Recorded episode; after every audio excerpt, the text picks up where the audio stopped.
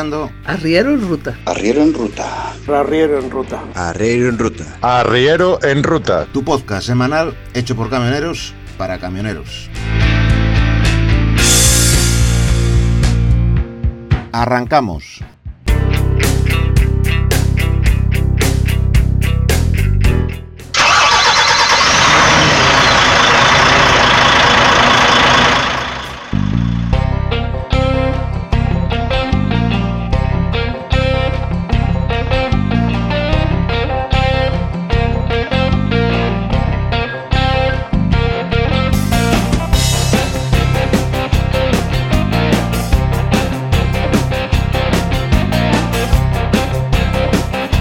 Tal chavales? Bienvenidos a otro podcast más del Arriero en Ruta. Esta semana os vamos a hablar de un tema que había quedado así un poco sin explicar muy bien. El año pasado que habíamos hablado sobre una película, nos había hablado Ricardo sobre ella, así que vamos a conocer de eh, bien un poco mejor, eh, si cabe, la historia del sindicalista por excelencia de, de los camioneros americanos. Así que vamos con ello.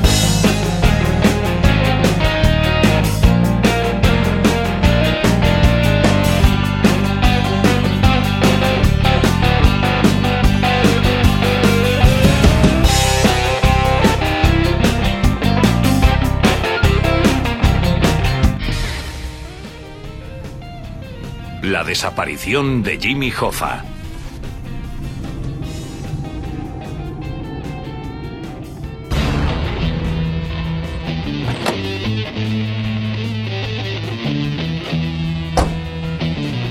El 30 de julio de 1975, uno de los hombres más poderosos de los Estados Unidos acudió a una reunión en un restaurante cercano a Detroit y luego desapareció de la faz de la Tierra.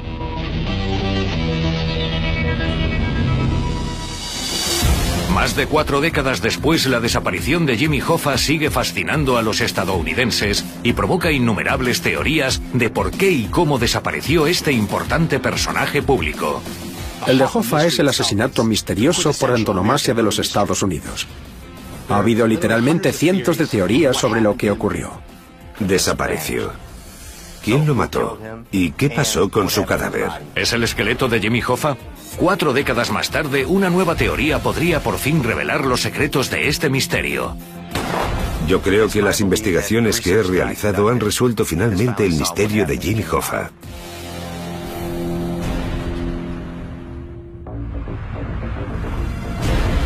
James R. Hoffa nació en la ciudad del motor, Detroit, Michigan. De joven entró en el sindicato de transportistas de su ciudad. Su carisma y su estilo de tipo duro le permitieron ascender rápidamente y finalmente llegó a ser un líder nacional. Jimmy Hoffa fue presidente de la Hermandad Internacional de Camioneros, que es un sindicato. Como cualquier sindicato, ayudaba a negociar contratos, mayores prestaciones y condiciones de trabajo más seguras. Yo crecí en Detroit y mi abuelo era camionero, así que he oído todas las historias sobre la desaparición de Jimmy Hoffa desde pequeño. Además, crecí en la zona de la desaparición, a unos kilómetros de donde desapareció. Esta es una historia que llevo escuchando 40 años. He crecido oyendo hablar de ese hombre. Uno siempre se hace preguntas y tiene curiosidad por saber qué le pasó, por los medios, los programas y todo lo que han contado sobre él. Hoffa era un luchador, un tipo duro. No tenía miedo a nadie. Pero el ascenso de Hoffa al poder no fue nada legal. Estaba vinculado al crimen organizado, obviamente a la mafia. Empezó a hablar con quien no debía.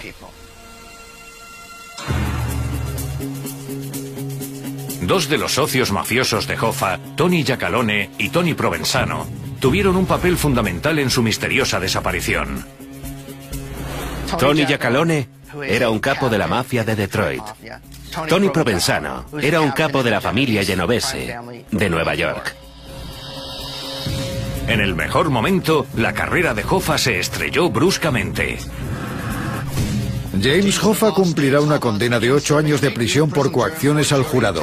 Podría salir en libertad condicional en 32 meses. Después de ser condenado por coaccionar al jurado, conspirar y por fraude, entró en prisión. En 1971 el presidente Richard Nixon le concedió un indulto. Pero en él se estipulaba claramente que no podría ejercer ningún cargo hasta el año 1980. Sin embargo, Hoffa estaba dispuesto a recuperar su trabajo a cualquier precio. Jimmy Hoffa creía que la condición del indulto era ilegal. No había ningún motivo para esa condición. Nadie había recibido un indulto total e incondicional con algún tipo de estipulación. Esa condición la puso Frank Fitzsimmons y la gente que quería que Frank Fitzsimmons tomara el poder pagó 500 mil dólares primero para que indultaran a Jimmy Hoffa y después volvieron a pagar otros 500 mil para introducir esa estipulación en el indulto. Jimmy Hoffa no aceptaba que hubiera ninguna estipulación y por eso presionó e hizo cuanto pudo para recuperar el poder del sindicato.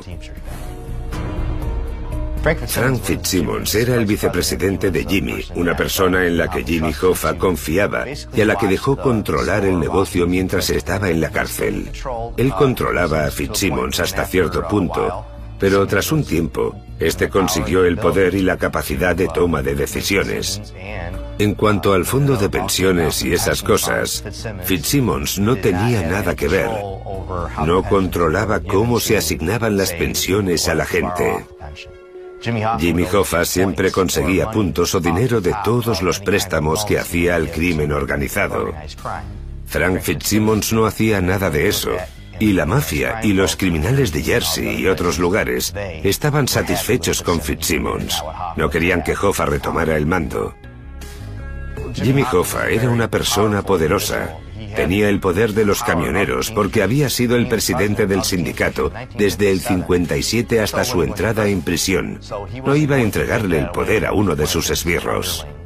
Lo que tenía que hacer Jimmy Hoffa en ese momento de su vida era demostrar a esa gente que él tenía un poder considerable, que no se iba a arrodillar y retirarse como le habían ordenado. Él era Jimmy Hoffa. Había ayudado a crear ese sindicato. Había conseguido mucho dinero para ellos y quería su parte.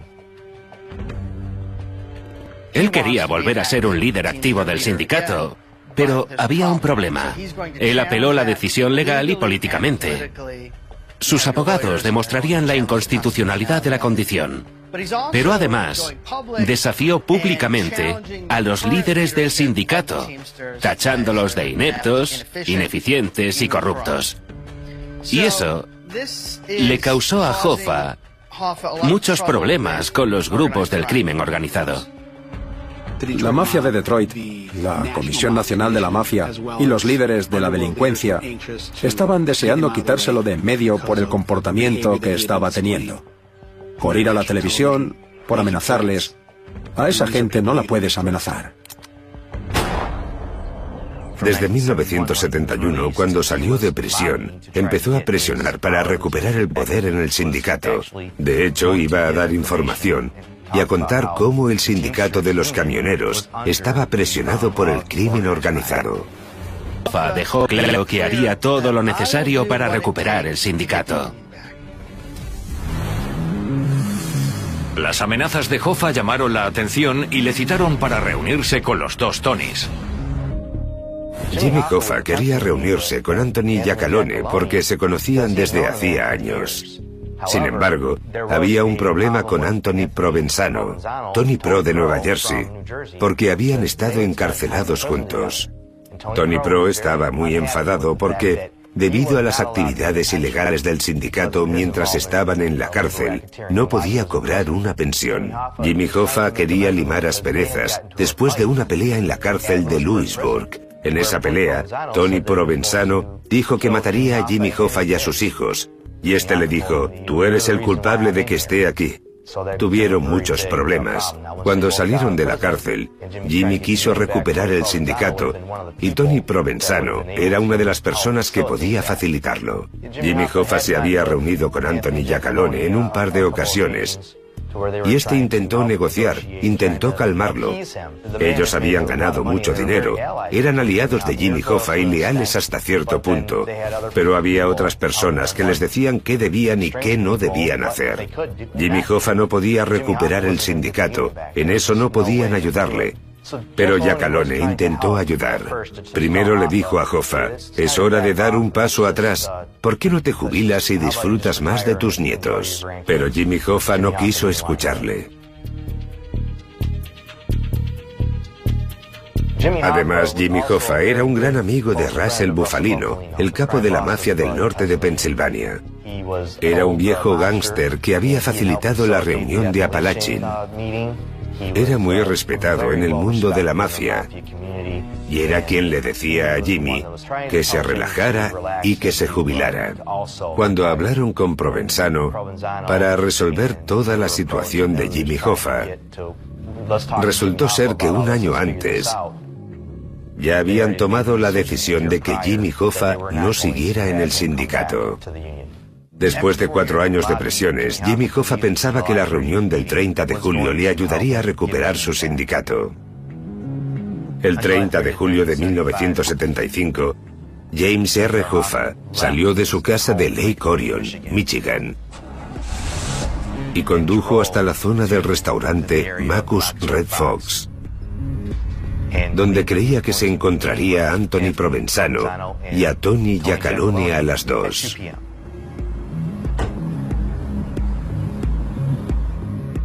Sabemos por testigos que Hoffa estuvo allí. Pero los dos jefes mafiosos tardaban. Sobre las dos y cuarto de la tarde, Hoffa, frustrado, llamó a su esposa. Estoy aquí en el restaurante. Tony G no ha llegado. Llevo no sé cuánto esperando. No entiendo nada. Adiós.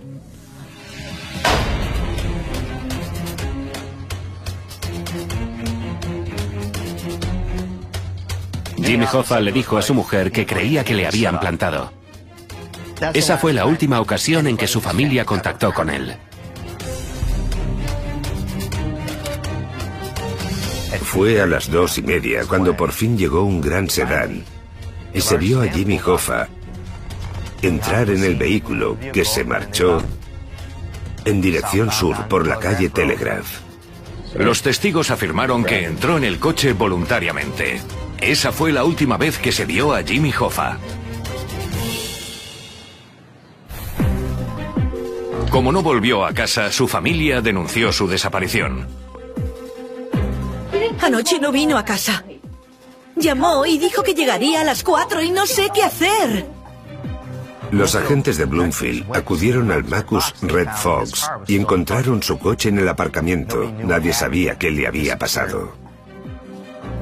Y durante más de 40 años la pregunta sigue sin respuesta. ¿Qué le pasó a Jimmy Hoffa? No creo que Jimmy Hoffa sobreviviera a la tarde del 30 de julio de 1975. Lo asesinaron. Teoría 1. Asesinado por la mafia. El FBI concluyó que fue un asesinato planificado. La mafia quería eliminar a Jimmy Hoffa por motivos políticos y de poder. Este es el crimen perfecto. Sin cadáver no hay imputación. Nunca imputaron a nadie, ni detuvieron a nadie, ni juzgaron a nadie por él. Prácticamente hay consenso sobre dónde tuvo lugar el asesinato. Casi toda la gente con la que he hablado señala la casa de Carlo Licata como el lugar donde mataron a Hoffa. Carlo Licata era un miembro de la mafia de Detroit e hijo del capo de la mafia de Los Ángeles, Niccolo Licata. Creo que lo que pasó es que al salir al aparcamiento, otros mafiosos se acercaron a él y le explicaron que habían decidido cambiar el lugar de la reunión. Vamos dentro. Creo que nada más entrar en la casa, unos matones que había dentro dispararon a Hoffa en la nuca, probablemente dos veces. Así era como se solía hacer. Esta teoría nos lleva a preguntarnos por qué Hoffa habría subido voluntariamente a un coche con mafiosos que no conocía. Hay pruebas nuevas que nos hacen pensar que alguien de su propia familia condujo a Hoffa hasta la muerte. Yo creo que la mafia pudo acabar con Jimmy Hoffa usando a alguien cercano a él. En concreto, a algún miembro de su familia o alguien en quien confiara. Alguien a quien quisiera. ¿En quién confiaría Jimmy Hoffa en esa situación? ¿Quién sería esa persona misteriosa? No sería otra que su propio hijo de acogida, Chucky O'Brien. En cualquier asesinato mafioso, la operación empieza durmiendo al bebé. En el argot de la delincuencia, eso significa hacer que la víctima se sienta cómoda y que baje la guardia. ¿Cuánto me van a hacer esperar? Siempre me hacen lo mismo, siempre igual. Hubo testigos en el restaurante que afirmaron haber visto a Chucky O'Brien en el aparcamiento con un coche. Hoffa confiaba plenamente en Chucky O'Brien. Era alguien con quien él estaba muy cómodo y que anteriormente había sido guardaespaldas. Chucky O'Brien le dijo, he venido a recogerte. Él se subió al coche y se marcharon. Pero O'Brien tenía compañía. Teoría 2. Asesinado por un amigo. Las fuerzas de seguridad descubrieron una pista sobre la identidad del asesino de Hoffa cuando averiguaron que Chucky O'Brien no era el único ocupante del sedán aquel fatídico día de 1975. Frank Sheeran era una de las nueve personas que el FBI investigaba como sospechosas de la desaparición de Jimmy Hoffa. Le llamaban Frank el irlandés Sheeran. Era un extorsionador que trabajaba para el sindicato. ¿Estás bien? Jimmy Hoffa se sentiría cómodo en el coche con Frank Sheeran. Frank Sheeran era uno de los hombres de Russell Bufalino. Jimmy Hoffa había hablado con Frank sobre recuperar el sindicato y Frank le dijo, Jimmy, es hora de que te retires. Este le contestó, no voy a ceder, voy a recuperar ese sindicato y necesito tu ayuda. ¿Estás conmigo o no? Frank intentó calmarle y ayudarle, pero todo eso suponía un problema político y económico para todas las partes involucradas. Además, se jugaban la vida. Frank Sheeran sabía que si ayudaba a Jimmy Hoffa contra Russell Bufalino, ambos morirían. En 1994, Sheeran, gravemente enfermo, confesó algo muy impactante. Frank Sheeran, ya en el lecho de muerte, confesó finalmente en una grabación de vídeo que le disparó en el vestíbulo de su casa de Detroit. Me enteré de que la casa del noroeste de Detroit, donde Frank Sheeran decía haber matado a Hoffa, estaba a un kilómetro de la casa donde crecí. Y pensé en que por la casa donde mataron a Hoffa, yo había pasado en bici, patrullando como policía. Y sabía exactamente dónde estaba, sabía de qué casa se trataba. Si la confesión de Sheeran parece la explicación más convincente de la muerte de Hoffa, queda otra pregunta. ¿Qué fue de su cadáver? Tres camioneros de Nueva Jersey mataron a Hoffa. ¿Es el esqueleto de Jimmy Hoffa? A lo largo de los 43 años siguientes a la desaparición de Hoffa, ha habido cientos de teorías sobre qué le ocurrió. Algunas de las teorías más locas dicen que lo enterraron en el fondo de un estadio gigante que lo llevaron a los Everglades de Florida y lo echaron a los Caimanes, que lo metieron en un compactador de chatarra en una fábrica de coches y lo enviaron a Tokio en un Toyota. Que lo tiraron al lago superior, que lo metieron dentro del Renaissance Center de Detroit, que lo pusieron en la autovía I-96. Teoría 1. Enterrado o tirado. Algunos investigadores creen que enterraron el cadáver descuartizado de Hoffa. Otros que metieron las partes de su cuerpo en bolsas de basura y las tiraron en contenedores. En lo que coinciden es en que la mafia no quería que encontraran el cadáver. Yo estoy convencido de que la manera más fácil de deshacerse de un cadáver es quemarlo. La mafia de Detroit en 1975 tenía acceso a cuatro crematorios diferentes a 20 minutos en coche de Macul Red Fox. Imágenes reales. Frank Sheeran dijo que dejaron el cadáver a una funeraria que les ayudó a llevarlo a un crematorio.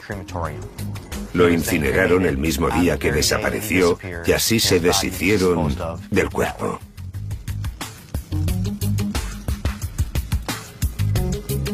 Hanson cree haber descubierto el lugar exacto donde incineraron el cadáver de Hoffa. El cementerio de Evergreen, a pocos minutos de distancia de donde supuestamente lo asesinaron. Teoría 2. Incinerado. Fui al cementerio de Evergreen con la idea de llevar a cabo una investigación. No les dije para qué había ido, a quién investigaba ni qué ocurría. Me dieron acceso a su documentación y descubrí que el día en que desapareció Jimmy Hoffa, incineraron a dos mujeres en el cementerio de Evergreen. Una tenía 89 años y la otra 90. Logré verificar que una de ellas era real. Lo comprobé con su certificado de nacimiento. De la otra mujer no encontré ningún registro de su nacimiento. No pude demostrar que era una persona real, ni siquiera si existió. La teoría es que la mafia se inventó su identidad. Una vez metieron el ataúd en el crematorio, nadie, ni el operario del crematorio ni el director de la funeraria, miraron dentro del ataúd para ver si había un hombre, una mujer u otra cosa dentro. Simplemente cogieron el ataúd y lo metieron en el horno del crematorio.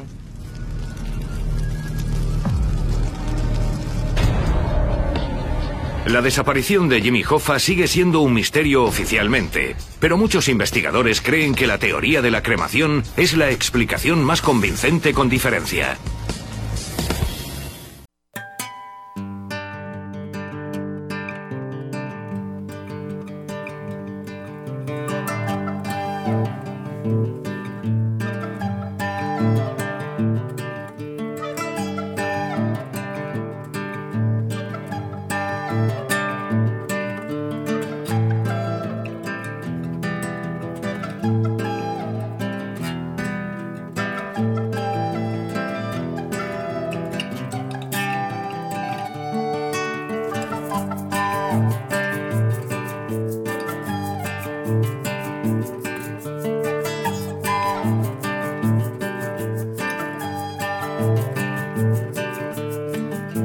Bueno, chavales, y hasta aquí el podcast de esta semana.